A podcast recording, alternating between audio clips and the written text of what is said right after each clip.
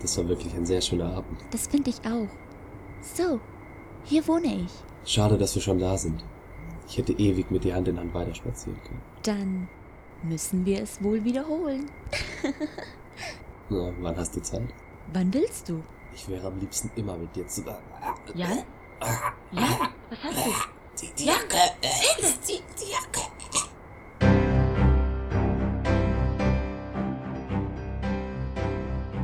Recken der Gerechtigkeit, Staffel 2, Folge 2. Das geht auf keine Kuhhaut.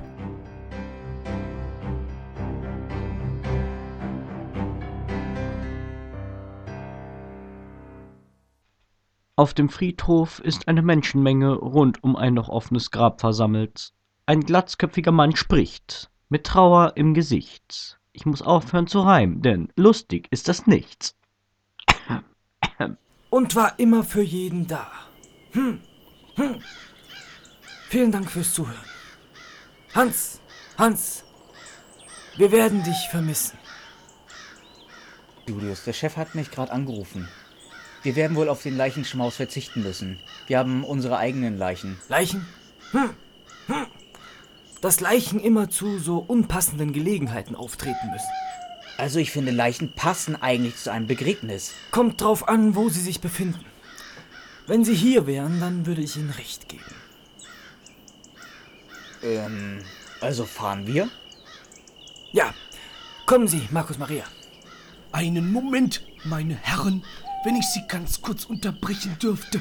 Mein Name ist Peter Nasemann vom Städtischen Rundfunk.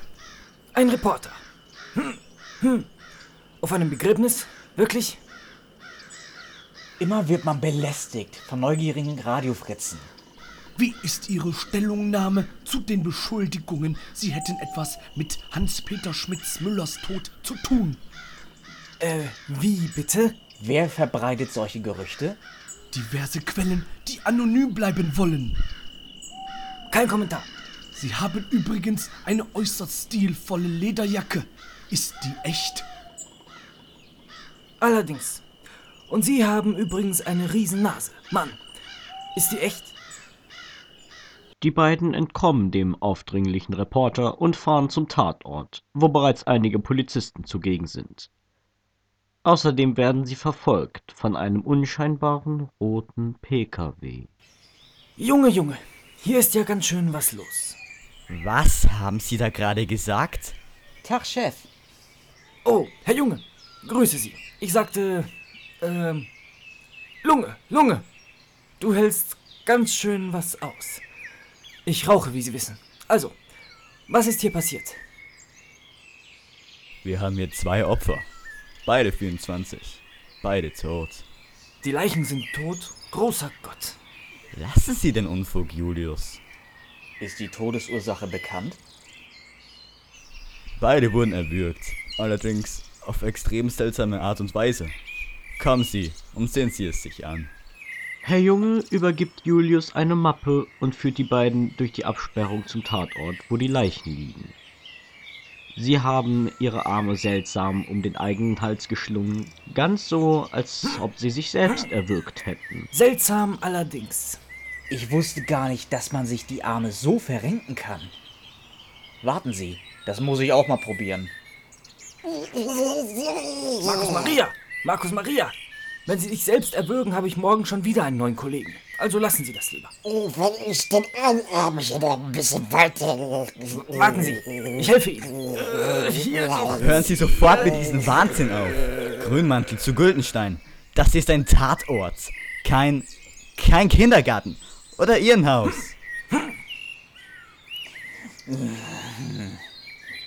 Aber wir haben gerade bewiesen, dass es nicht möglich ist, sich so ohne Hilfe zu erwürgen. Also wenn Sie es nicht selbst waren, wer war es dann? Ausgezeichnete Frage, die es zu lösen gilt. Immer wieder gerne, Julius. Es ist mir eine Ehre, geschätzter Kollege, diesen Fall ausgerechnet mit Ihnen. Genug. Was ist denn heute los mit Ihnen beiden? Ich bin noch ein bisschen durcheinander von dem Begräbnis. Allerdings, ich auch. Und doch führen Sie sich hier wie zwei Hampelmänner auf. Anstatt endlich zur Sache zu gehen und den Fall zu lösen. Ich erwarte Ergebnisse. Und das bald. Ist gut, Herr Junge. Äh, achso, eine Frage noch. Wer hat die beiden entdeckt? Nun, gewissermaßen die ganze Nachbarschaft. Sie sagen, die Opfer wären heute Morgen tot hier vor der Türe gelegen. Und wer von den beiden wohnte hier? Grünmantel. Sich aus wie ein einfacher Streifenpolizist. Wenn Sie solche Informationen brauchen, lesen Sie sie nach, um Himmels Willen. Gut. Wo? In den Akten, die Sie in der Hand halten. Oh, ja, richtig. Mein Gedächtnis. Wiedersehen, Herr Junge. Bis später, Chef. Ja, bis später. Lauter Wahnsinn in unserer Station hier. Julius beugt sich zu einer der beiden Leichen und betrachtet sie. Und irgendwas Außergewöhnliches zu sehen? Nicht wirklich. Ähm, außer die Position natürlich. Ihre Schultern sind außerdem ausgerenkt oder ausgekugelt oder wie auch immer man das bei Schultern nennt. Ausgeschultert? Ein Rucksack ist das Einzige, was man schultern kann. Man kann eigentlich alles schultern, wenn man will. Hm. Julius, kommen Sie mal. Ich habe hier, glaube ich, was entdeckt. Was? Hm. Was? Hier, unter den Fingernägeln des Mannes. Was ist das? Das sieht aus wie... Ich weiß es nicht. Leder? Aber keine der Leichen trägt irgendetwas aus Leder. Leder? Vielleicht war er Gerber vom Beruf. Das halte ich für unwahrscheinlich. Was tun Sie denn da? Ich nehme eine Probe davon mit und bringe sie zur Professorin. Aber die ist doch auf dem Begräbnis. Oh, das hatte ich vergessen. Gibt es irgendwo ein anderes Labor? Zum Beispiel das forensische Labor bei uns in der Dienststelle? Markus Maria, Markus Maria, Sie sind genial. Na, ich weiß ja nicht. Zurück in der Dienststelle betreten unsere Helden einen Raum, dem sie noch nie zuvor Aufmerksamkeit geschenkt hatten. Also, das ist praktisch. Aber wo ist der Forensiker? Hat er einen Namen? Ich weiß es nicht. Ich war noch nie hier drin. Forensiker. Hallo. Jetzt weiß ich auch, warum ich noch nie herkam. Warum denn? Sie sind ein Wahnsinniger. Ja, aber dafür der Beste. Also, meine Herren, was kann ich für Sie tun? Wir bräuchten eine Analyse hiervon. Das sieht aus wie Leder. Das habe ich auch gesagt. Leder. Gut, Markus Maria, wir sollten doch lieber bei unserer Professorin bleiben. Das sehe ich auch so. Wiedersehen, Herr Forensiker. Und äh, danke für, naja, äh, die Hilfe. Man muss nur wissen, wie man sich die Arbeit vom Leib hält. Und jetzt ein schönes, kaltes Bier. Julius und Markus Maria beschließen, doch im Universitätslabor nach der Professorin zu suchen. Das allerdings mit einem kurzen Zwischenstopp beim Supermarkt, denn Julius hat Hunger. Sind Sie sicher, dass Sie nicht auch etwas möchten? Wenn Sie wollen, kann ich Ihnen ein Sandwich mitbringen. Eins mit Käse und Schinken. Das weiß ich nicht. Wenn Sie hier so etwas haben, dann bringen Sie mir eins mit, bitte. Ich esse, was Sandwiches angeht, nur welche mit Käse und Schinken. Gut, warten Sie hier auf mich. Ich werde Sie doch nicht einfach beim Supermarkt aussetzen, Julius. Sie sind doch kein kleines Kind. Ein wenig beunruhigt und mit dem Vorsatz, Markus Maria niemals seine Kinder anzuvertrauen, sollte er einmal welche haben, verschwindet Julius im Supermarkt.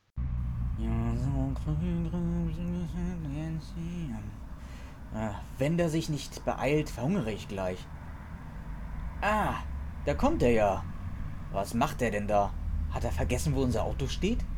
Julius macht seltsame Gesten, so als würde er sich gegen seine Jacke wehren. Julius! Julius! Hier drüben! Markus Maria! Markus Maria! Die Jacke macht, was sie will! Helfen mir! Markus Maria läuft so schnell er kann auf Julius zu, Julius! Mein Sandwich! kann allerdings nur hilflos zusehen, wie Julius in ein fremdes Auto steigt, welches dann mit quietschenden Reifen davonfährt. Er muss es, bevor er eingestiegen ist, fallen gelassen haben. Hey, Wahnsinniger! Pass auf, wo du hinfährst. Ein roter PKW hätte Markus Maria beinahe überfahren, der an seinem Sandwich knabbernd zum Auto zurückspaziert. Also, Julius ist verschwunden, wurde anscheinend entführt von. Nun ja, seiner Jacke. Das klingt verrückt, aber es war so. Ich muss die Professorin finden. Vielleicht kann sie mir helfen. Und so wurden unsere beiden Ermittler fürs Erste getrennt. Während sich Markus Maria auf dem Weg zum Biologielabor macht, sitzt Julius auf dem Rücksitz eines schwarzen VW Polo. Einen seiner Jackenärmel hat er über die Augen gelegt. Lebendige Lederjacken also. Darauf wäre ich nicht einmal im Traum gekommen. Was wollt ihr von mir? Wir haben den Auftrag, sie zu töten. Auch du, meine Lederjacke? Ja, Herr. Aber ich habe es nicht übers Herz gebracht. Darum habe ich die anderen überredet, euch zu entführen. Das ist aber nett von dir. Wir kennen uns nun schon so lange. Ich konnte es einfach nicht. Ja, wir kennen uns wirklich schon lange. Ich habe dich schon seit ich um die 20 war. Ich weiß.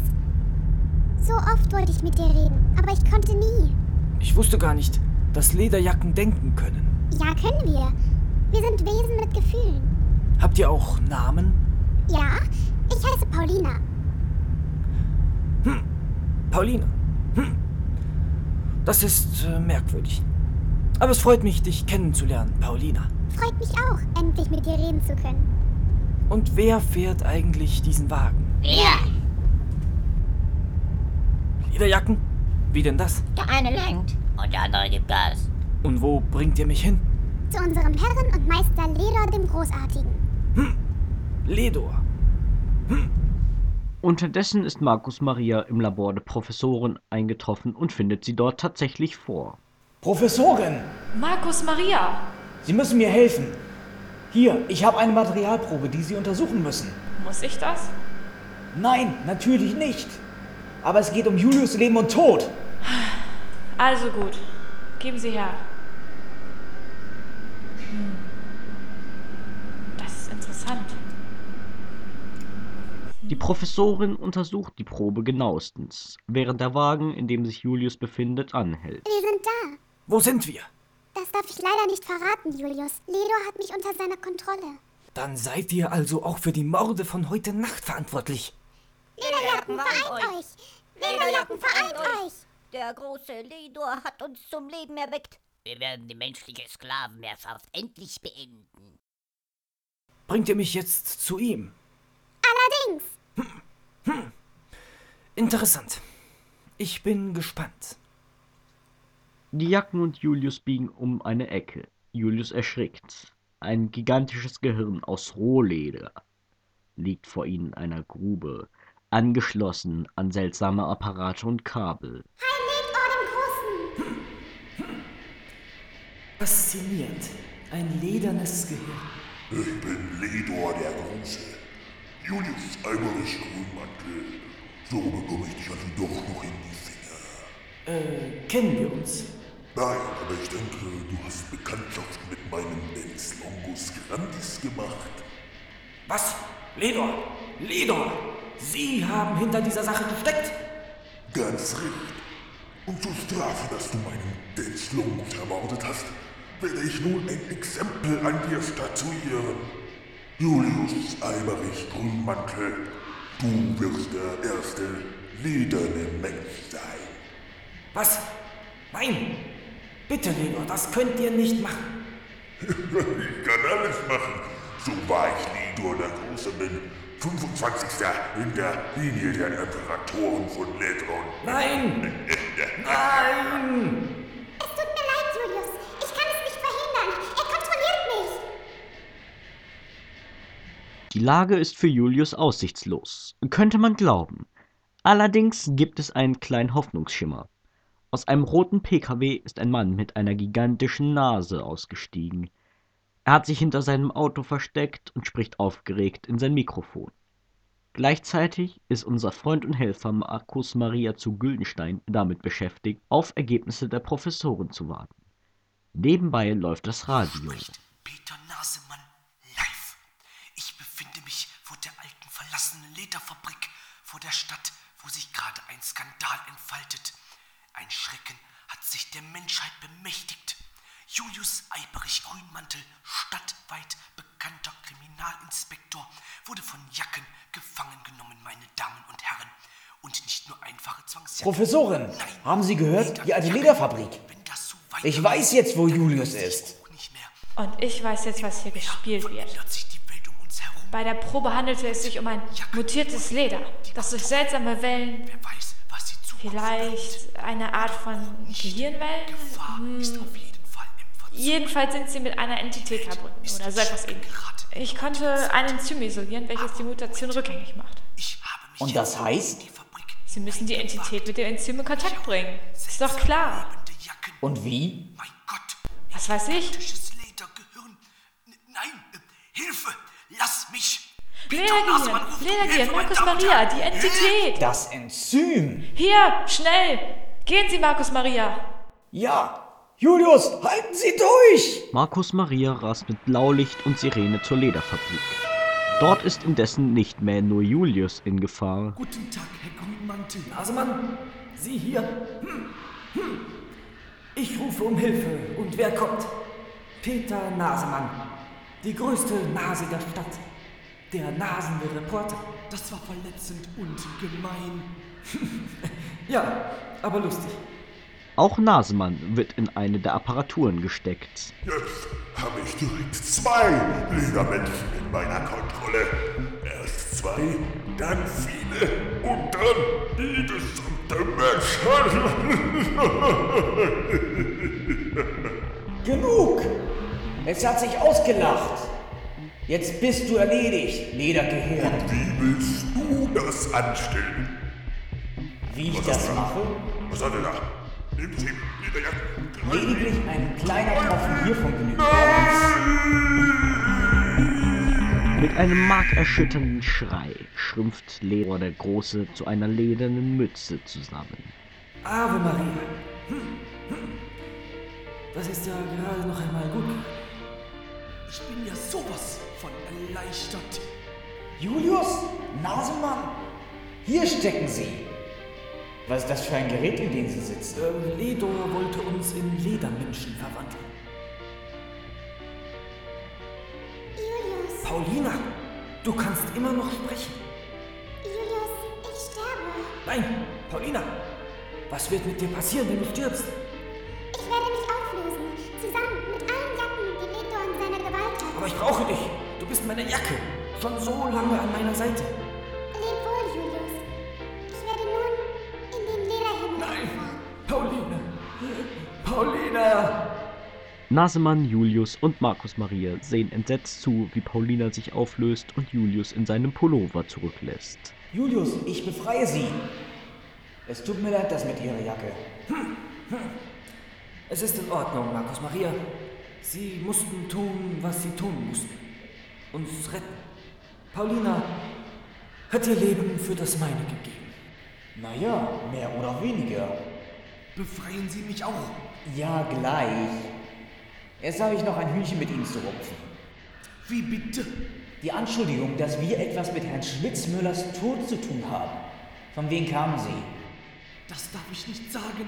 Das ist Journalistengeheimnis und geht gegen meine Ehre. Na, wenn das so ist, kommen Sie, Julius. Wir gehen. Journalisten und Ehre, was? Wartet, äh, wartet. Ich weiß nicht, wer es war. Raus mit der Sprache. Ohne Absender. In dem Stand, dass Sie beide etwas damit zu tun haben. Aber das ist eine Lüge. Dann werde ich die Sache nicht mehr weiter verfolgen. Da will uns jemand schlecht machen. So sieht es allerdings aus. Ein weiterer Fall unserer Helden ist also gelöst, die Bedrohung der Lederjacken abgewandt. Peter Nasemann verabschiedet sich und Julius und Markus Maria sind in ihrem Dienstwagen auf dem Weg zurück zum Polizeipräsidium, um dem Chef Bericht zu erstatten. Ach ja, bevor ich es vergesse, Markus Maria. Haben Sie Ihr Sandwich gefunden? Ich konnte es noch gerade rechtzeitig fallen lassen, bevor mich meine Jacke, Paulina, meine ich, in das Auto gezerrt hat. Ja, es war genau das, was ich wollte. Ein Sandwich in Ehren kann niemand verwehren. Und jetzt habe ich wieder Hunger. Mein Sandwich hatte ich in meine Jacke gesteckt. Es hat sich mit Paulina aufgelöst. Die gute Paulina. Was für ein schrecklicher Verlust. Jetzt brauchen Sie wohl eine neue Jacke. Und dein neues Sandwich. Ich kaufe Ihnen eines. Sie haben mich ja auch eingeladen. Markus Maria, Markus Maria. Es ist wirklich nicht der Rede wert.